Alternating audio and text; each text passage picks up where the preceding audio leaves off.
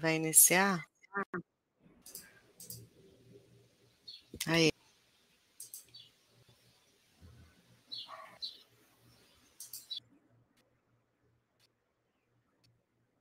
Olá, bom dia.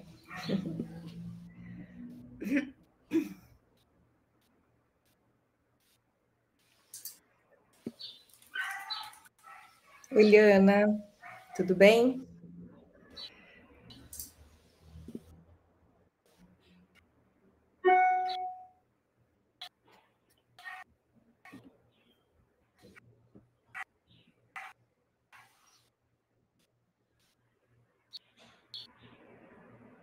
Bom dia, Eliana. Tudo bem? Tá me ouvindo? Eu tô travada, né? Tá, você tá travada. Bom dia, pessoal. Eu sou Heloísa. A Eliana tá tentando voltar aqui com uma qualidade de internet um pouco melhor. Mas estamos aqui ao vivo nesse dia de manhã, Bom dia, Juliano. Que bom te ver por aqui, que alegria. Vamos interagindo, então. O tema hoje é sobre investigação apreciativa. A Liana logo, logo está voltando aqui para a gente fazer esse bate-papo bem leve nessa manhã. Estou feliz de encontrar esse meu amigo e parceiro aí, né, de prática de, desse tema que a gente vai estar tá conversando hoje. Então, fica à vontade aí, Juliano, para ir conversando com a gente, fazendo pergunta, interagindo. Mas a intenção é realmente a gente fazer esse bate-papo, né? De conversar um pouco mais sobre esse campo, né? Dessa metodologia, dessa abordagem, filosofia, que é a investigação apreciativa. A Liana conseguiu voltar. Ai, cheguei. Ai, desculpa, gente tem sido um desafio aqui esses dias, viu? Muito obrigada por iniciar, Eloy, muito bem-vinda aqui para gente. Muito, muito bom dia a todo mundo. Hoje, dia 22 de novembro de 2023, 7h34. Eu já iniciou aí, né? Hoje, nosso episódio 1017 apreciativo eu achei muito interessante, não conhecia. E a Elo, a gente teve o privilégio de participar de um evento juntas, né? Que foi o primeiro canal de bem-estar e felicidade. Convite para ela estar aqui com a gente hoje. Então, vamos iniciar uhum. aqui. Espero que agora os problemas. É, bom, meu nome é Eliana Lopes, é, sou mulher cis, morena, meu, preta, com meu headset preto. No meu fundo, meu quadro da minha cidade maravilhosa, com alguns dos meus bonequinhos aqui atrás, que eu estou começando um pouquinho o cenário. E faça parte aqui da nossa do nosso universo ágil, né? Só digitar lá www.hub.com barra a sua rede social preferida. Quero agradecer aqui o suporte do Caetano, que está aqui fazendo a nossa transmissão, o André Sanches, nosso querido idealizador aqui do nosso JA, e sejam todos muito bem-vindos e bem-vindas e bem-vindes. Elô, muito bem-vinda, bom dia, pode fazer som, por favor. Sim, bom dia, Eliana. Então, eu sou também uma mulher cis, tenho cabelo loiro, longo e Estou com uma blusa, então, azul, um pouco um degradê, assim, para um tom de verde. E estou é, animada em estar aqui hoje. Estou feliz com essa oportunidade de poder conversar sobre esse tema que eu amo tanto.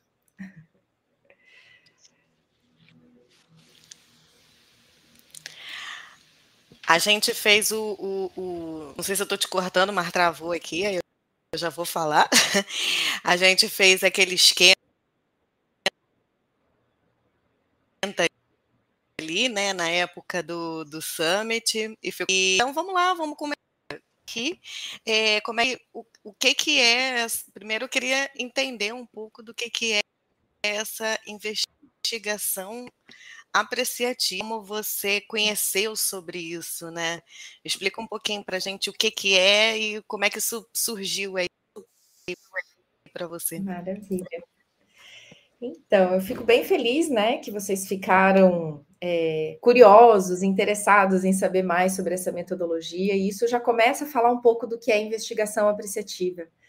Então, esse nome investigação é esse convite para que a gente realmente queira buscar, entender, compreender, né, um pouco mais as coisas na vida, ao nosso redor, nas organizações, né, nos campos em que a gente atua e se relaciona, é, mas com esse foco também de apreciação, ou seja, de buscar aquilo que tem valor, de buscar aquilo que funciona, aquilo que tem de bom, que é positivo. Então, investigação apreciativa é esse convite que, às vezes, culturalmente, nós somos mais é, treinados mesmo, né, desde pequenininhos, a focar e procurar aquilo que não está funcionando, aquilo que tem de ruim, ou qual é o problema, enfim, né, a ver quais são é, por onde que a gente pode ir, mas sempre com viés, às vezes, mais da crítica, da reclamação. Então, como se fosse realmente, né? A gente vive uma cultura mais negativa, crítica, pessimista. Então, a investigação apreciativa, ela é uma abordagem, uma metodologia e também uma filosofia que nos convida, né, a e se a gente experimentasse é, olhar para a vida, para as relações, né, com esse com essa intenção de procurar o que é que tem valor, o que é que funciona, como isso me dá vida, o que, que isso dá energia, né, para que eu possa tomar novas decisões, fazer novos movimentos, novos projetos, atuando de uma forma então que eu tenho mais energia e disposição, vontade de fazer, porque eu venho dessa parte então mais é, com o foco né, naquilo que tem de bom, no que funciona, do que o contrário. E eu tive a oportunidade de conhecer essa metodologia, que eu acho que ela é incrível, esse convite, essa proposta.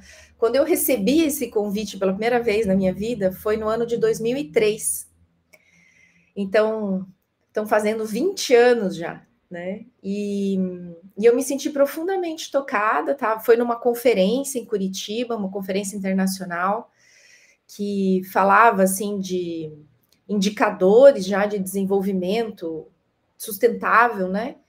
E tinha então uma, uma outra, são, eram duas conferências que aconteciam. Então, essa que era o ICONS e a outra era o BAWB, que é uma sigla em inglês chamada Business as Agent of World Benefit que é como que empresas e negócios podem ser agentes de benefício para o mundo. E eu, formada em administração, né, é, já trabalhava e atuava nesse campo como consultora. Na época eu era é, é, consultora de qualidade, diz 9000, auditora.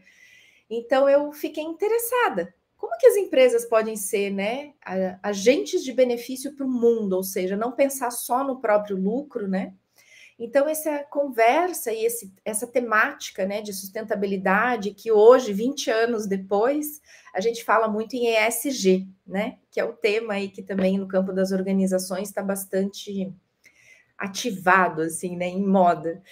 Então, 20 anos atrás, então, assim, né? É, é, era um contexto muito diferente, porém, já existia esse chamado e esse convite para que as empresas pudessem pensar para além da sua própria lucratividade e sim olharem para a sociedade como um todo, pensando no social e também é, a questão do, do ambiental, né? O impacto que as empresas e os negócios geram, as organizações no seu entorno.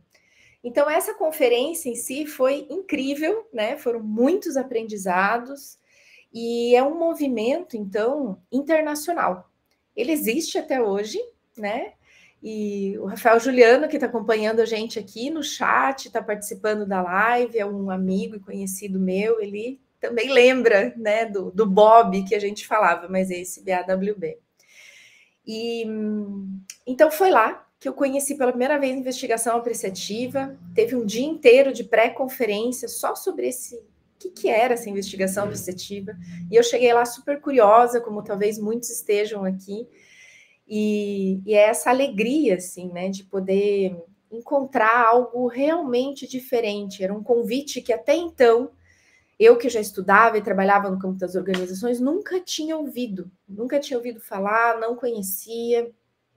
E aquilo me tocou profundamente no meu coração, porque eu falei: uau, existe uma forma de a gente trabalhar com as empresas e, e conversar né, entre nós, e eu, eu entendi que é para além do campo das empresas, né, mas também no campo das organizações, e que faz sentido para mim, né? Isso realmente assim me parece algo incrível que as pessoas é, vão ficar mais felizes em fazer dessa forma.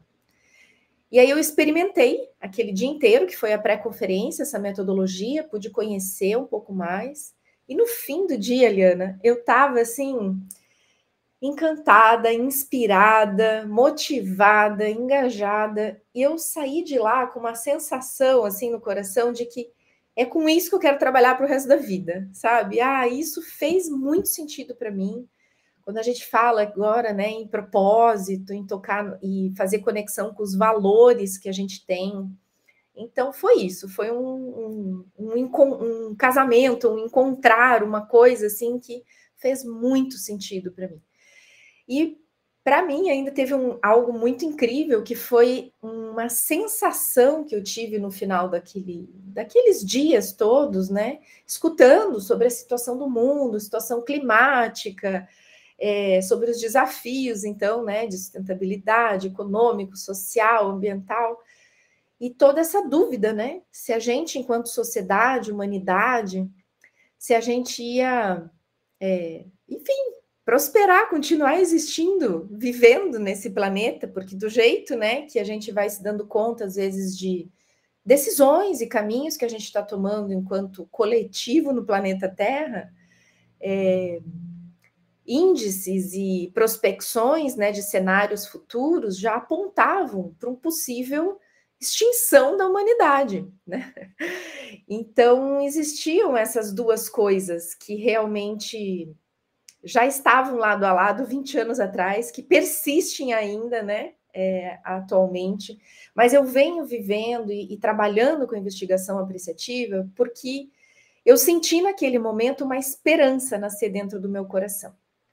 E essa esperança, para mim, ela é muito viva ainda hoje, por isso eu gosto de contar essa história. Obrigada pela oportunidade de poder estar trazendo isso, é, porque acho que mais do que 20 anos atrás, atualmente a gente precisa muito dessa esperança, que se a gente não acreditar que realmente é possível nós construirmos, co-criarmos um futuro melhor para todos nós enquanto humanidade e que a humanidade pode sim continuar existindo, que nós temos desafios para lidar, mas que a investigação apreciativa é uma das formas que realmente pode contribuir e vem contribuindo, então, ao longo desses anos todos, é, para que isso possa acontecer.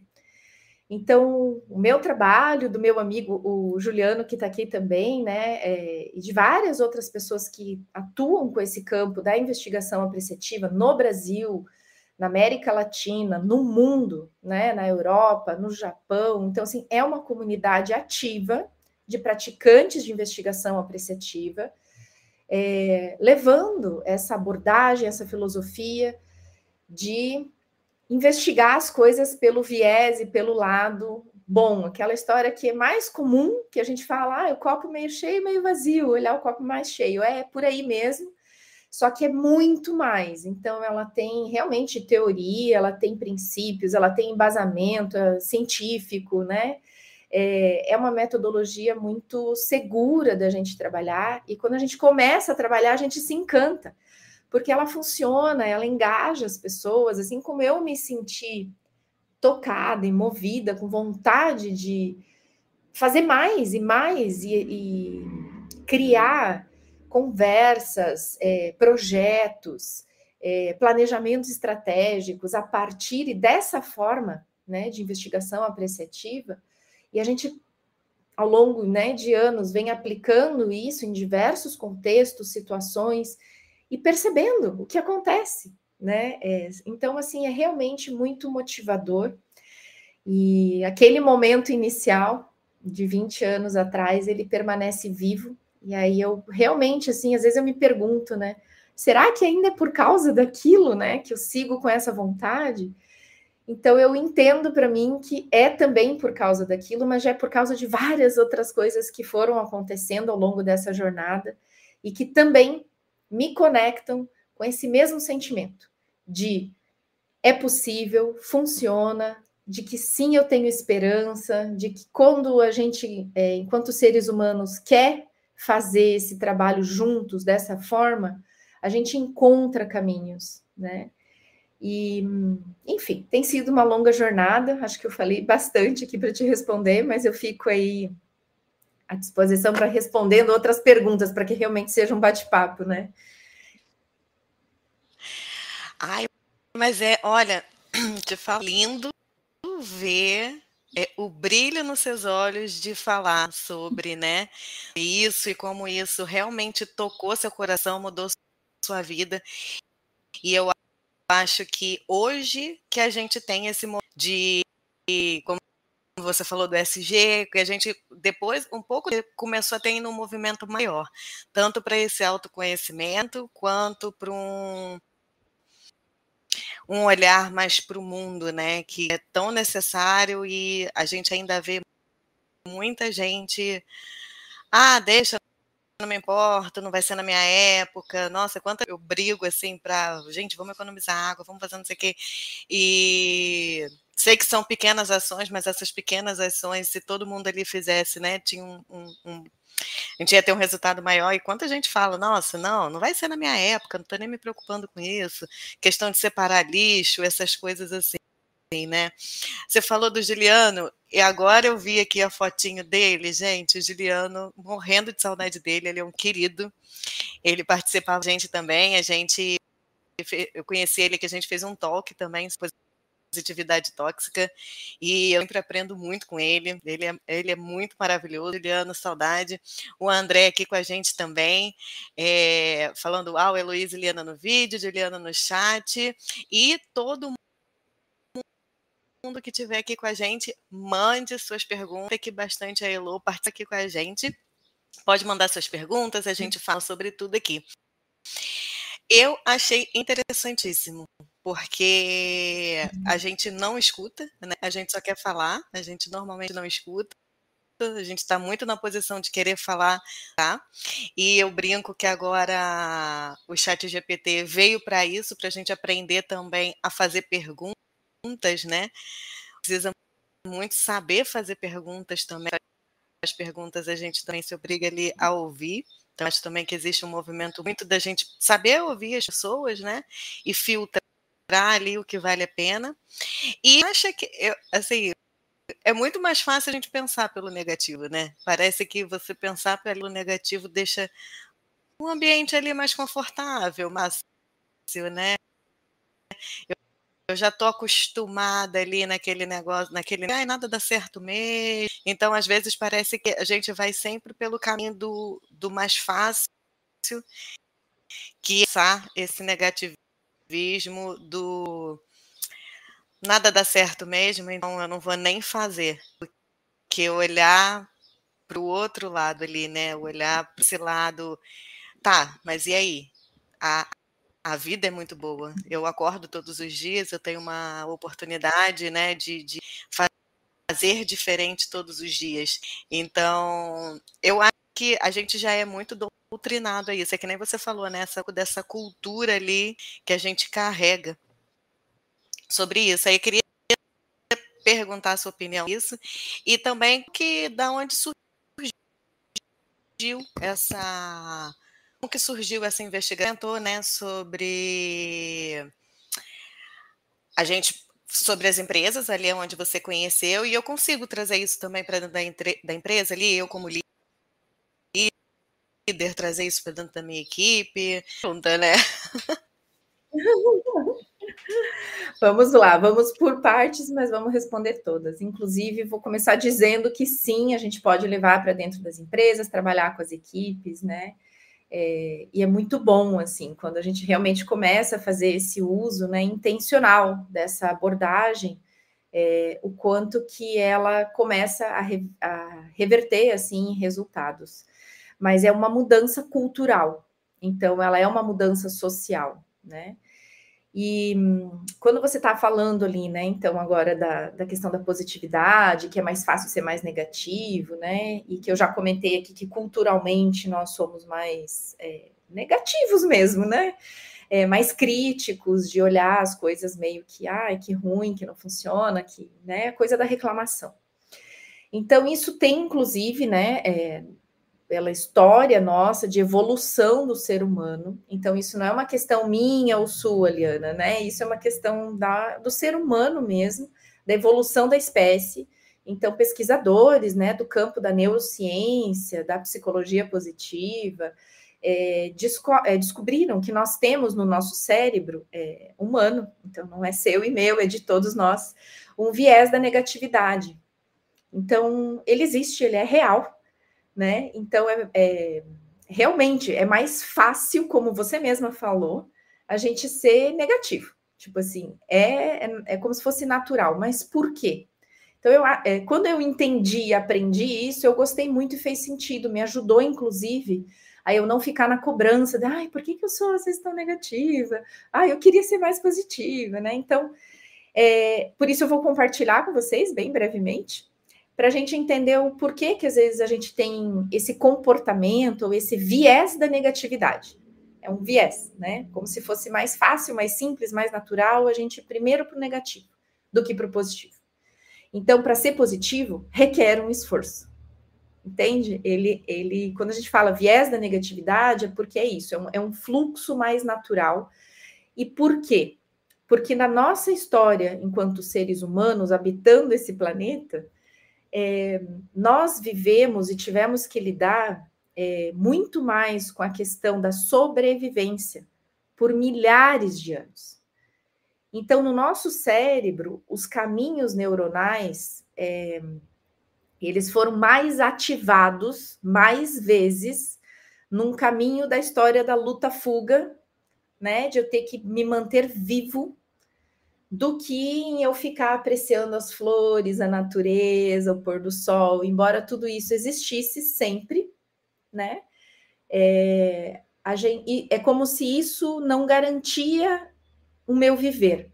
Agora, eu ficar atento se tinha um bicho para me atacar, se tinha outra tribo, se tinha um, né? Enfim, a luta pela comida.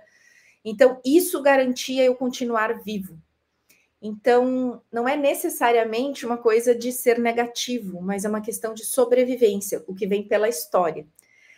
E ainda hoje, na nossa sociedade, a gente tem muitas pessoas em condições de sobrevivência, em que também né, a, a, o olhar e o foco é você buscar o como eu me garanto vivo. Então, qualquer coisa que me tire a chance de eu estar vivo, eu estou atento.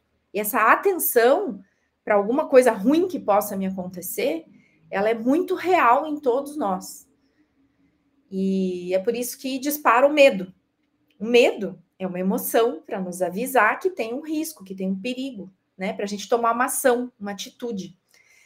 É, e o que acontece é que, com a evolução dos anos, né, o passar dos anos, evolução é, da humanidade, é, para muitas pessoas essa situação mudou. Então, para muitos de nós, é, a gente já não corre mais tanto perigo, tanto essa questão de luta pela sobrevivência, é, mas ainda existe esse viés que fica dentro de nós. Então, mesmo às vezes, pessoas que têm condições boas de vida ainda preservam esse padrão mental de ficar olhando as coisas pelo ruim. E talvez isso seja também um dos motivos pelo qual se acumula tanto, né? Por que, que algumas pessoas acumulam tanto dinheiro, por exemplo? Né? Porque tá, tem uma reserva, uma segurança, mas a partir de um, sei lá, de um número X, que sejam alguns, né, sei lá, um milhão, alguns milhões ali, mas depois disso, é, para que acumular muito mais do que isso, sabe? Não faz sentido. Então, isso tem a ver com uma coisa de, de acúmulo, de necessidade, de falta realmente de pensar com o racional, que é a parte mais, digamos, mais recente desenvolvida no cérebro humano, que é a parte racional mesmo, né? De, de raciocinar, pensar, que não é só reagir pela luta-fuga, né? De ter que dar um jeito ali rápido, que é um instinto. Mas a parte racional de você parar, pensar, analisar e tomar uma decisão, isso é uma parte mais nova do nosso cérebro, que também veio desenvolvendo, porque a gente foi começou a usar mais e mais. É, e a gente está nesse momento, então, de que a gente pode fazer escolhas, né? Do como eu quero agir, mais movida pelo instinto só, ou parando para pensar de que, poxa, eu não estou necessariamente o tempo todo em situações de luta e fuga. Então, como eu posso responder, como eu posso agir? Será que tem outra forma de eu atuar nesse momento? Então, é o que eu estou dizendo. Então, sim, para muitos de nós, a gente sabe que não é para todos, é, existe esse, essa condição. E aí, o que, que a gente pode fazer? Então, a metodologia da investigação apreciativa é uma, como eu falei, é uma das formas de que sim, a gente pode treinar, aprender é, e desenvolver essa capacidade de perceber as coisas boas que existem, que acontecem. Porque uma pessoa que é muito negativa, é aquela que só percebe as coisas ruins acontecendo o tempo todo. E sim, as coisas ruins acontecem, não vão deixar de existir. A questão é: será que eu sou capaz de perceber também as coisas boas? Essa é uma capacidade que só é desenvolvida quando a gente consegue sair daquele modo que é só luta e fuga. Que é quando eu começo a expandir o olhar, a percepção, então, a investigação apreciativa, ela começa com esse convite. Por isso, investigar, para você olhar além, olhar mais, ampliar a percepção, para você perceber algo de bom, algo que tem valor, algo que talvez na rotina, na correria, a gente não pare para perceber. E aí, isso é tão importante, tão impactante, e agora eu vou te responder uma outra pergunta que você fez, né? Que foi como surgiu essa metodologia. Então, ela é do final da década de 80, então 1988, né? Então, ela já fez Bem 35 recente, né? anos. Né? Sim, e ao mesmo tempo em que nesse mundo tudo se evolui tão rápido e cada vez mais exponencialmente com a tecnologia, é, ela também já tem se desenvolvido. E eu acredito que também a partir dela, no final então da década de 80, é, muitos, muitas pessoas que trabalham com organizações, psicólogos, pessoas envolvidas nesse campo, é, começaram a perceber os impactos e os efeitos que isso trazia. E logo então, no ano 2000, né, na virada ali do, do século, a ciência da psicologia positiva, ela começa é, ganha corpo, né? Não é que ela começa exatamente ali, mas enfim, ela começa a tomar uma, uma proporção de maior visibilidade no mundo, de atenção de mais pesquisadores. E do ano 2000 para cá, nós tivemos um boom de desenvolvimento, pesquisa científica, novas ferramentas, inter, é, intervenções nesse campo da psicologia positiva porque realmente funciona, é importante, a gente precisa.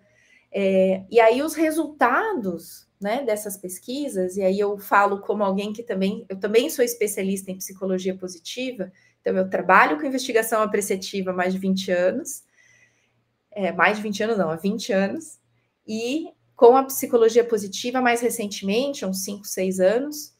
Então são campos é, de saberes que estão profundamente entrelaçados. Como eu sei, né, que a investigação apreciativa começou no final da década de 80, eu acredito que ela impulsionou e inspirou, motivou também muito das pesquisas da psicologia positiva e que depois foram como uma bola de neve, assim, sabe, crescendo, crescendo. Então, quando a gente vê os gráficos né, de pesquisas da psicologia positiva, a gente vê que realmente é uma curva exponencial. Então, cresceu muito, está crescendo. É, as pessoas vão conhecer cada vez mais sobre isso, porque. E aí, lembrem da história que eu estava falando do viés da negatividade, que é exatamente isso. Nós estamos num momento Nós vivemos uma situação hoje na sociedade, no mundo, em que muitos de nós têm condições de pensar, agir e atuar, tomar decisões de um outro lugar que não é necessariamente aquele viés da negatividade só de luta e fuga. Então, como treinar essa nova capacidade de atuar com um viés de positividade a partir dele? E então a positividade ela vem crescendo. Então tem, como eu falei, já pesquisas de 20 anos que comprovam, né, e várias outras ao longo desse tempo, que comprovam de fato os benefícios é, para nós, para todos nós.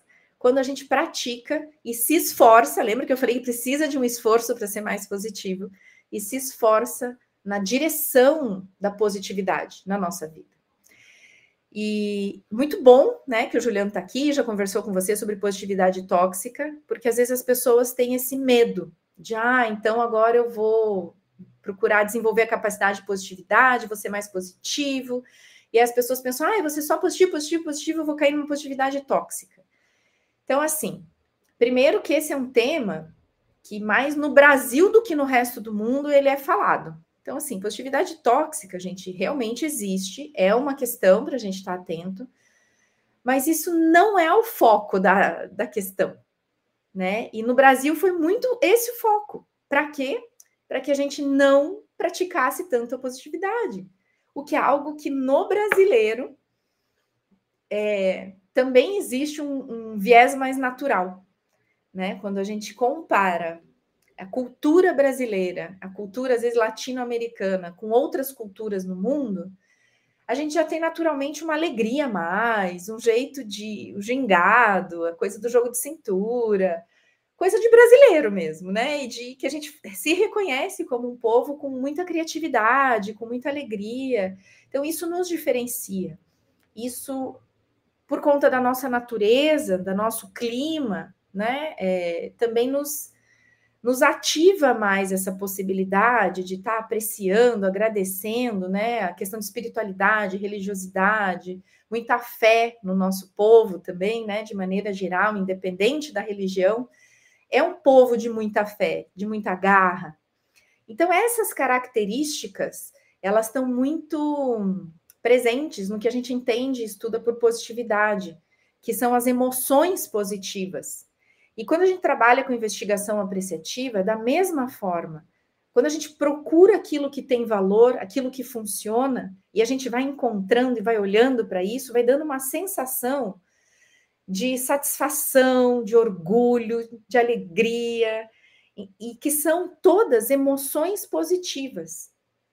Então, quanto mais emoções positivas a gente está conectado, está vivenciando, está experienciando, está sentindo, mais a gente está ativando outras funções no nosso cérebro de capacidade mesmo de tomar decisões mais assertivas, porque a gente percebeu mais. É como se no viés da negatividade a gente está percebendo uma parte da realidade e a gente age para aquilo, ok. Quando a gente tem essa condição de poder ampliar a visão e perceber mais coisas, coisas boas, e a gente toma novas decisões considerando tudo, considerando tudo, o que tem de bom, o que tem de ruim, o que está presente, o que é real. A gente toma decisões mais assertivas, né? E aí, no campo das organizações, no campo das nossas relações, né? Então, essa capacidade de diálogo mesmo é algo recente na humanidade, né? Os primatas, eles interagiam de alguma forma, mas a linguagem, a forma da gente se comunicar falando, usando palavras, é algo também que vem com o desenvolvimento da nossa espécie. E a gente tem muitas línguas presentes no mundo hoje. Então as palavras, elas importam. E esse, né, já para dar um falar um pouquinho aqui também da metodologia é, da investigação apreciativa, esse é um é, dos princípios que sustentam a metodologia da, da investigação apreciativa, que as palavras importam, as palavras criam mundos. Então, quando eu estou aqui falando de algo, de uma situação e descrevendo uma realidade somente com o viés da negatividade, eu, eu ativo emoções e eu tenho uma leitura e um entendimento que ele é real, porém ele é limitado. Quando eu consigo trazer uma, uma visão é, mais ampliada, uma perspectiva que realmente percebe outras coisas, que é o que a gente fala, né? Tanto a investigação apreciativa quanto a psicologia positiva falam do E, que é o E. Sim, a gente está vendo isso, e o que mais? O que mais? O que mais está presente aqui? Então, essa é a investigação. O que mais? O que mais eu posso perceber? O que tem de bom, o que tem de belo, o que tem de produtivo, o que, que funciona, o que dá vida a esse sistema? Essa é a pergunta-chave central da investigação apreciativa. O que dá vida a esse sistema? Então, a gente vai é, investigando nessa direção. E, e, isso vai conectando, então, novas possibilidades, novos aprendizados, novas descobertas, novos sonhos, novos projetos, novas formas de interação entre as pessoas, e que elas partem, então, desse, desse novo embasamento de você usando perguntas e palavras e linguagens, então, mais positivas, ou seja, em vez de eu te perguntar qual foi o momento mais triste que você viveu no dia de ontem, você e eu te perguntar qual foi o momento de mais felicidade que você viveu no seu dia de ontem, eu ambas as situações aconteceram no dia de ontem. Mas o fato de eu te perguntar por uma ou por outra conecta em você é, memórias, sentimentos e emoções diferentes. E se no momento seguinte a, a gente vai falar, ah, mas agora a gente vai estar tá aqui conversando sobre algo que como que a gente agrega valor e contribui na sociedade, dentro aqui do universo da jornada ágil, né, para o campo das organizações, para os RHs, para quem trabalha com pessoas. E aí, se eu parto de uma, eu parto da outra, faz diferença. Que é se eu estou conectado com coisas de que deram errado, que foi triste, que não funcionou, que aconteceram, aconteceram. Mas se eu parto de algo que também foi real, não é inventar ou imaginar, mas que também aconteceram e fazem parte da realidade, tanto quanto a outra parte, eu conecto com mais energia, mais vontade dentro de mim e entregar o melhor. Em querer estar da melhor forma aqui e agora. Então, investigar o passado com um viés apreciativo, ele nos ajuda a nos trazer mais força e estarmos mais inteiros, mais potentes, mais energizados no aqui e agora, para que eu possa atuar da melhor forma aqui e agora e projetar o meu futuro da melhor forma. E aí eu sei que eu falei um monte, mas eu quero só falar mais uma coisinha, que agora eu falei isso e eu me lembrei que uma parte das pesquisas do campo também da investigação apreciativa, da psicologia positiva, trazem é, que quando a gente quer sonhar com o futuro, projetar um futuro melhor, é, isso foi comprovado também cientificamente, e a gente parte é, de um aqui e agora mais positivo, otimista, vibrante, energizante, a, essa projeção de futuro ela é melhor, mais positiva, mais ousada, mais incrível do que se a gente ficasse discutindo sobre os problemas, sobre a nossa relação, sobre tudo que deu errado, sobre as metas que a gente não bateu, sobre os problemas que a gente tem na empresa. E aí, vamos então agora falar do que a gente tem que fazer mês que vem, nós temos que fazer esse projeto acontecer. Ok, a gente vai fazer, mas os resultados, eles são menores ou são aquém do que poderiam ser se tivesse partido dessa outra base. Então, faz toda a diferença e isso não é tóxico. O tóxico é negar quando alguma coisa ruim acontece. Agora, se você para, percebe, integra e acolhe também o que acontece de ruim, de negativo, né? É, as, os desafios que acontecem no dia a dia faz parte. Então, não é negar. A toxicidade acontece na negação. E não é isso que nem a investigação apreciativa e nem a psicologia positiva é, trabalham. A gente trabalha acolhendo, integrando e, e aí vem o E, focando no positivo, na resiliência, na construção do futuro que a gente quer e deseja.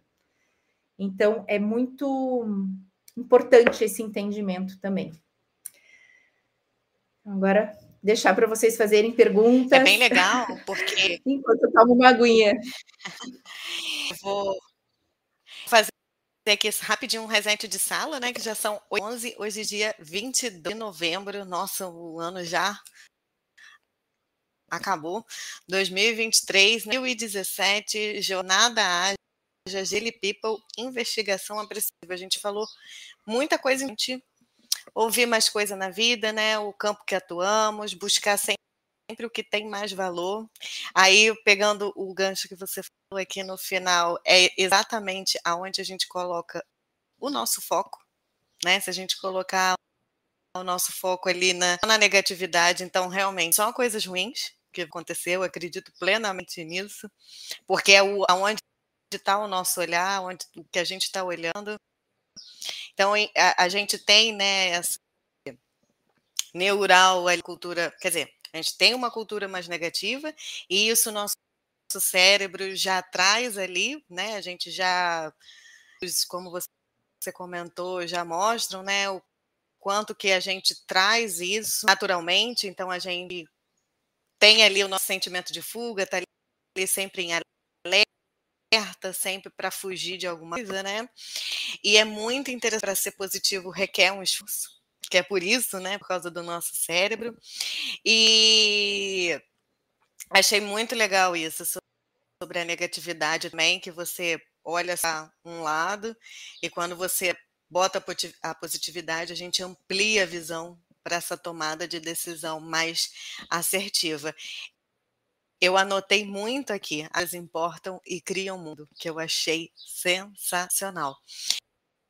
E sobre isso, né, sobre essa questão do, do da onde a gente coloca esse foco, e falando um pouco também sobre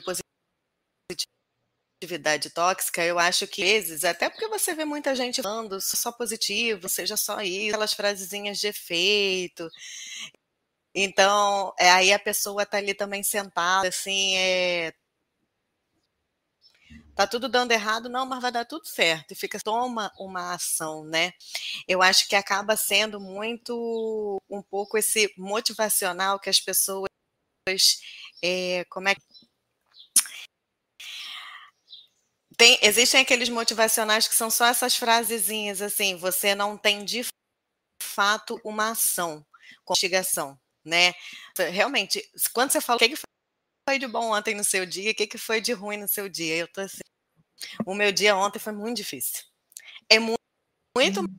mais fácil para mim falar o que foi de ruim. Sigo assim, Ó, tem uns cinco minutos aqui que eu tô pensando é agora que eu comecei, que eu pensei uma coisa que foi boa ontem no meu dia.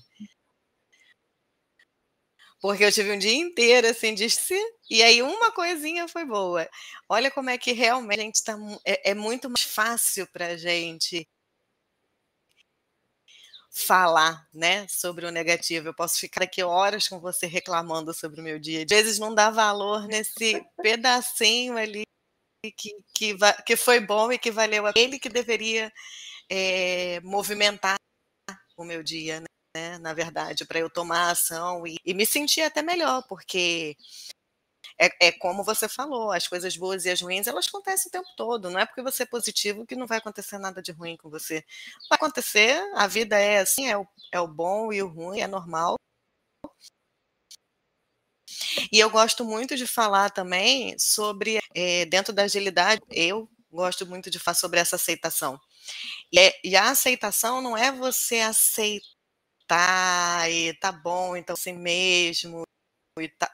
Não, é tudo que foge do nosso controle. A gente, a gente perceber que a gente não controla tudo e as coisas para a gente poder tomar essa ação mudar o nosso foco, olhar para frente, continuar, né?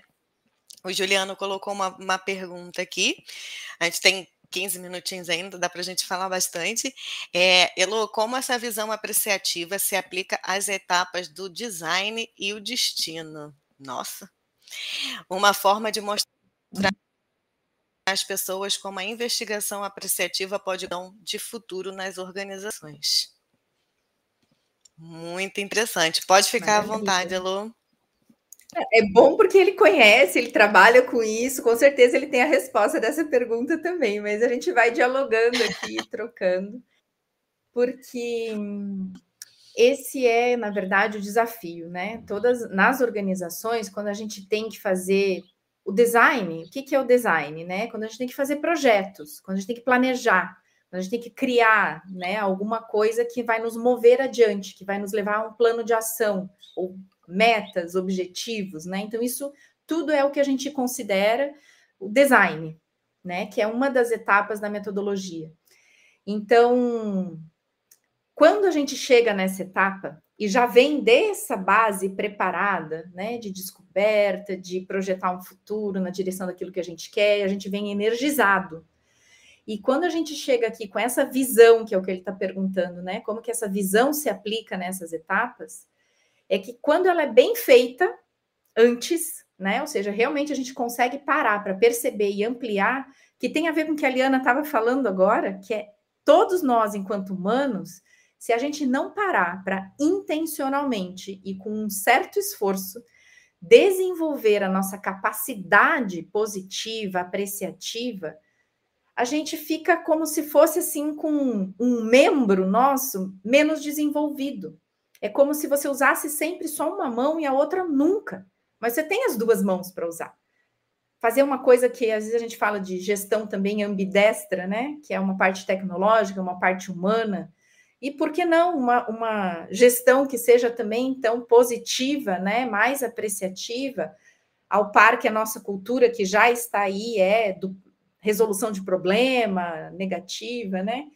É, mas que faz parte. Então, usar ambas, ambas fazem parte, mas eu desenvolver a capacidade de trabalhar tanto com uma quanto com a outra.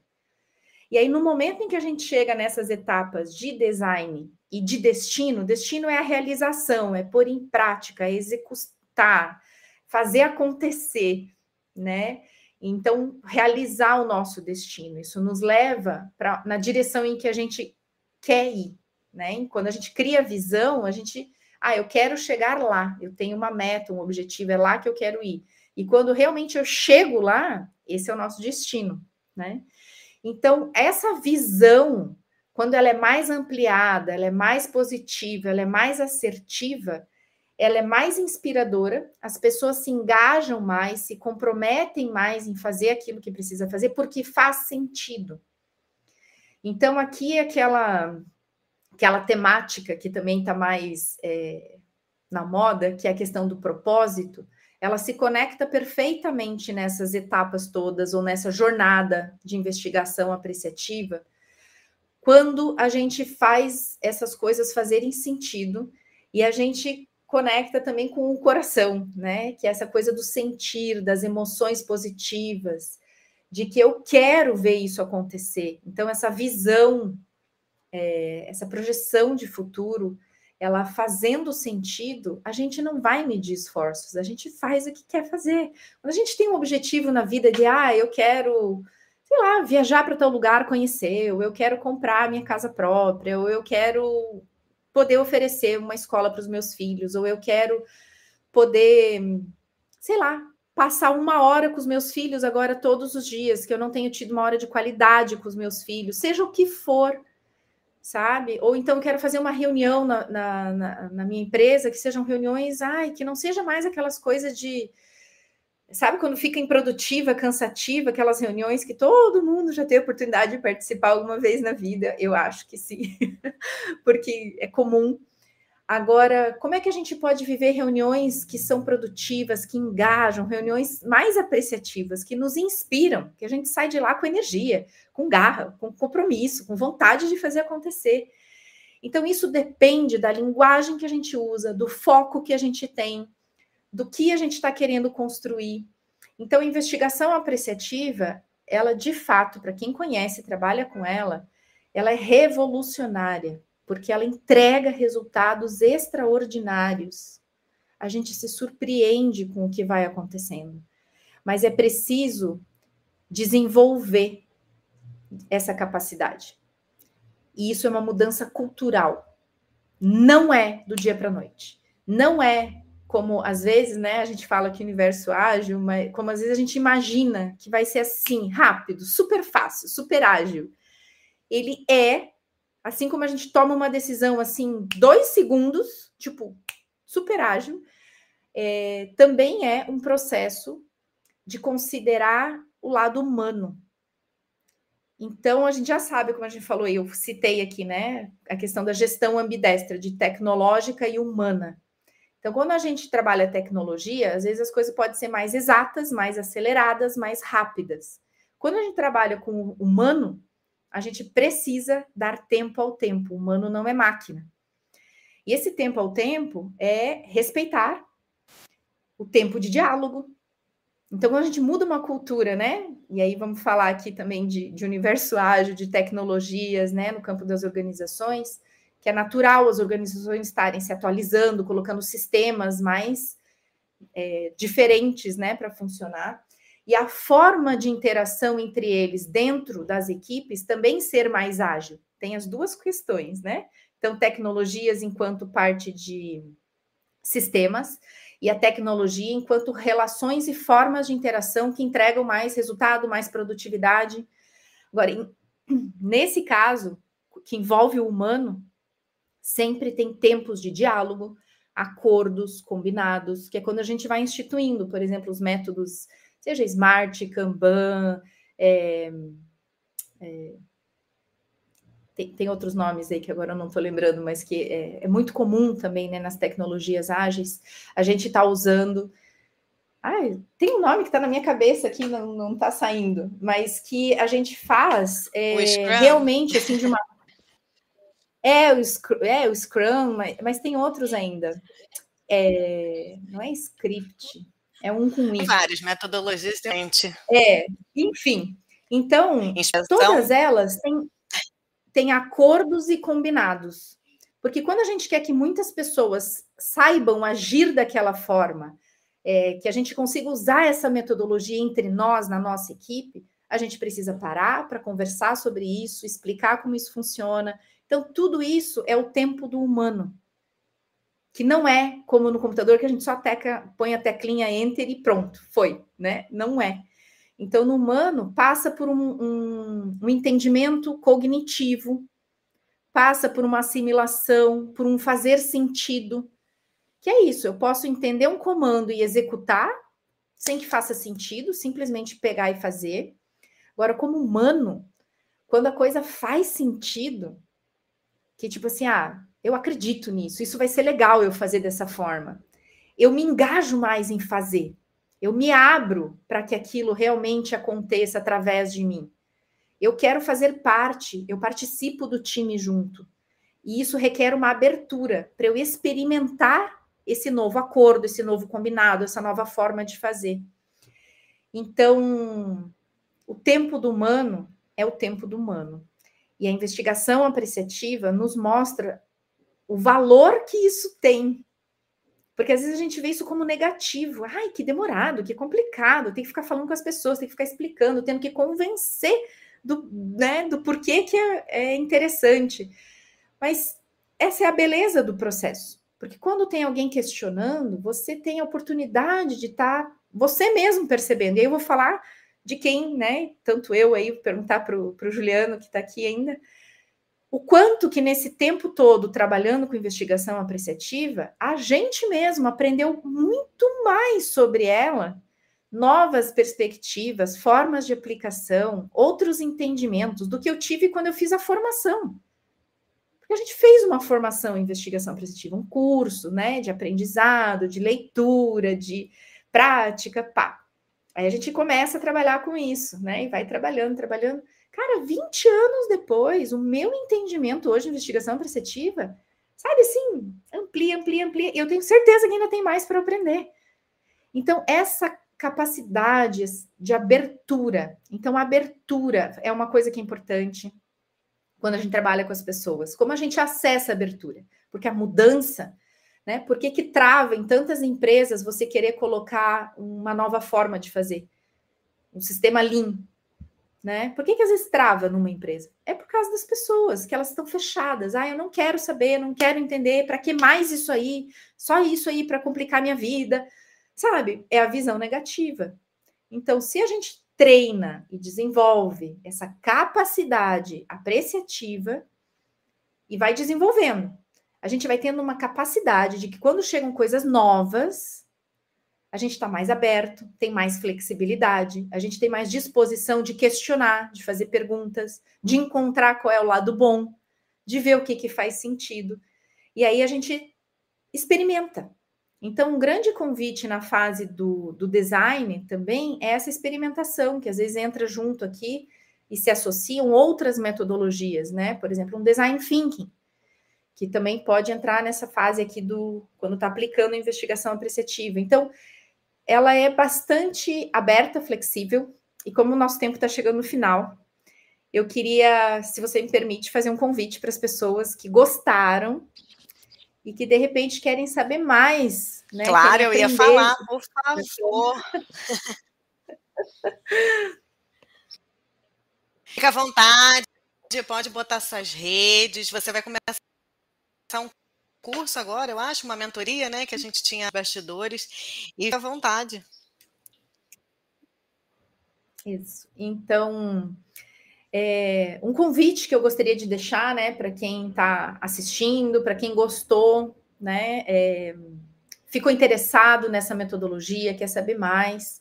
Então, o objetivo aqui realmente era um bate-papo, era comentar sobre ela, mas eu vou estar tá dando um curso em que eu vou explicar conteúdo, teoria, os princípios, a metodologia, né, o passo a passo mesmo. Então é um curso de conteúdo em que eu vou entregar essa metodologia, mas entendendo que as pessoas estão sem tempo, sem paciência de ficar fazendo muito curso, eu optei por fazer uma entrega bastante compacta e objetiva.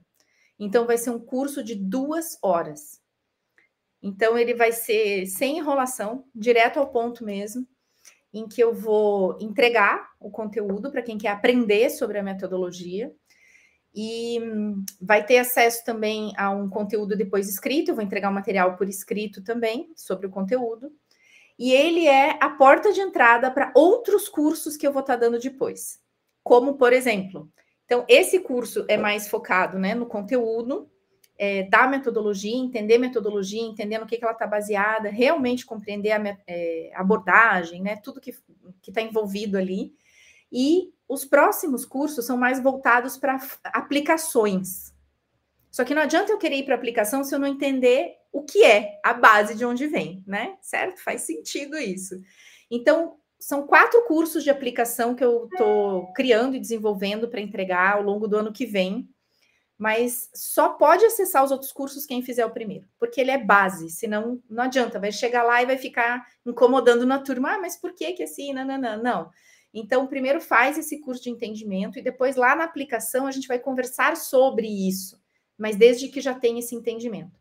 Então, é uma forma também estratégica que eu estou criando de ir criando um nivelamento de linguagem, de entendimento, para que a gente possa avançar nas aplicações, que vão ser é, aplicação na própria vida pessoal, então, uma forma de eu aplicar para mim mesmo, na gestão da minha vida pessoal, individual. O segundo curso, sobre como é que eu posso aplicar isso nas minhas relações familiares, que é um campo incrível que eu venho descobrindo, aplicando, investigando intencionalmente com a minha família e levando isso para que outras pessoas também trabalhem com as suas famílias através de mentoria, de outros cursos que eu já dei aí ao longo da minha carreira e então, esse com as famílias, que tem a ver com cônjuges, né? Parceiro, parceira, e também com filhos e pais, né? Como a gente conversa e se relaciona com os nossos pais, com os nossos filhos. Então, é um, um, uma aplicação da investigação apreciativa para o campo familiar. É muito lindo. E o terceiro curso vai ser sobre liderança para liderança, para quem são pessoas que são gestores, né, de equipes, quem são líderes, é, não importa o tamanho né, das equipes, mas quem está diante de, é, de equipes. Então, aí a gente vai falar de liderança apreciativa, tem também os 5 Is, tem todo um conteúdo bem interessante para abordar ali, que é essa história de como conduzir reunião, feedback de uma forma mais apreciativa. Então, aplicação nesse campo, de liderança. E o quarto curso, então, né, desses quatro de aplicação, vai ser no campo das organizações, enquanto planejamento estratégico, que é uma das formas de aplicação da metodologia da IA, que é outra IA, né? IA inteligência artificial, essa IA é investigação apreciativa. E nessa nessa formação, nesse curso, então, de aplicação das organizações, eu, a gente vai conversar sobre como fazer o summit de IA. Então, tem muitas pessoas, consultores que me procuram querendo entender melhor como que eu faço esse summit de IA. Então, esse é o curso para isso. A gente vai falar disso. Todas as etapas, passo a passo. Então, é um universo, né? Apreciativo aí, que eu estou disposta a entregar dessa forma, então, diferente, como eu nunca fiz até então. É, vai ser online, então eu estou com o link saindo entre hoje e amanhã. Vocês podem procurar depois nas minhas redes sociais, que é Heloísa Biscaia, né? Tem o site.com.br, tem heloisabiscaia.oficial no Instagram. É, tem também né, os meus os contatos. Dentro do site você encontra é, tanto o WhatsApp quanto o e-mail. E o site do, do curso vai ser investigaçãoapreciativa.com.br. E, e, aí a gente vai estar divulgando o curso lá, que vai ser é, disponibilizado pela, pela plataforma do Hotmart. Tá? Então, quem ficar interessado, o curso começa no dia 28, como eu falei, é, é muito rápido, então ele vai acontecer uma hora no dia 28 de novembro, agora, semana que vem, e uma hora é, na semana seguinte, em é, dezembro. Daí a gente vai estar tá divulgando, tá tudo bem certinho no link que está sendo disponibilizado entre hoje e amanhã, tá bom? E eu fico à disposição. Então, só acompanhar ele no Instagram. Eu trabalho com. Opa! Desculpa, acho que deu um delay aqui. Não, eu, eu trabalho só, com mentoria. É, tá dando, tá dando um delayzinho. É, então, só acompanhar no Instagram, que o link já vai sair. Fiquei interessadíssima, adorei. E até queria. Você estava falando, também te interrompi, que ficou um pouco com delay. É, é, queria te fazer esse convite para a gente fazer uma parte 2 também. Aí, de repente, a gente fazer só uma pincelada de, como praticar ali dentro das empresas, como é que a gente está ali para para liderança que me interessou bastante. Aplicar novas técnicas, é muito difícil. Bom, com certeza. Então, vamos conversando. Os cursos, na verdade, eu estou criando para isso, porque as pessoas me pedem. E aí, muitas vezes, né? É, aí eu fico lá explicando para um, explicando para outro. Falei, não, agora eu vou fazer esses cursos, vou gravar, vão ficar disponível para quando a pessoa precisar acessar, tá lá gravado, ela pode assistir de novo. É, afinal, tem que entrar na tecnologia também, ela está aí a nosso favor, né? E é muito importante é, integrar, né? Então, fazer essa integração porque ela nos ajuda, né? Então eu estou também fazendo esse movimento exatamente nesse momento. É um momento de recomeço para mim, com uma mudança de cidade, mudança de vida. E estou bem animada, feliz, né, com essa forma de entregar direto ao ponto, assim, com síntese mesmo, assim, o que realmente interessa de conteúdo para você aprender, você vai receber nesses cursos contando que esse é o primeiro e a porta de entrada para os outros. Sem ele, você não pode fazer os outros. Isso realmente eu vou ter como critério, porque acelera o aprendizado dos grupos que estão lá na frente, sabendo que todos já fizeram o primeiro, tá bom? Então é isso, pessoal. Eu fico à disposição. E nas mentorias apreciativas eu trabalho questões únicas, específicas, customizadas, né? Pessoa a pessoa, caso a caso. Então eu atendo tanto gestores, empreendedores, quanto consultores, né? Então, é um trabalho que eu tenho amado fazer e tem sido incrível. Eu faço também muitas novas descobertas, né? Atendendo meus mentorados. Então, gratidão a cada um deles também que, que me procura. Fico à disposição. Obrigada, Liana. Obrigada, Universo Ágil, pela oportunidade. E a gente segue juntos aí. Muito obrigada. Adelo, foi um prazer conversar, entender mais sobre, sobre essa investigação apreciativa. Vou pesquisar mais, vou dar, já te sigo ali no Instagram, né? E quem não seguir, segue ela. E sim, compartilha essa live para quem que precisa conhecer, né?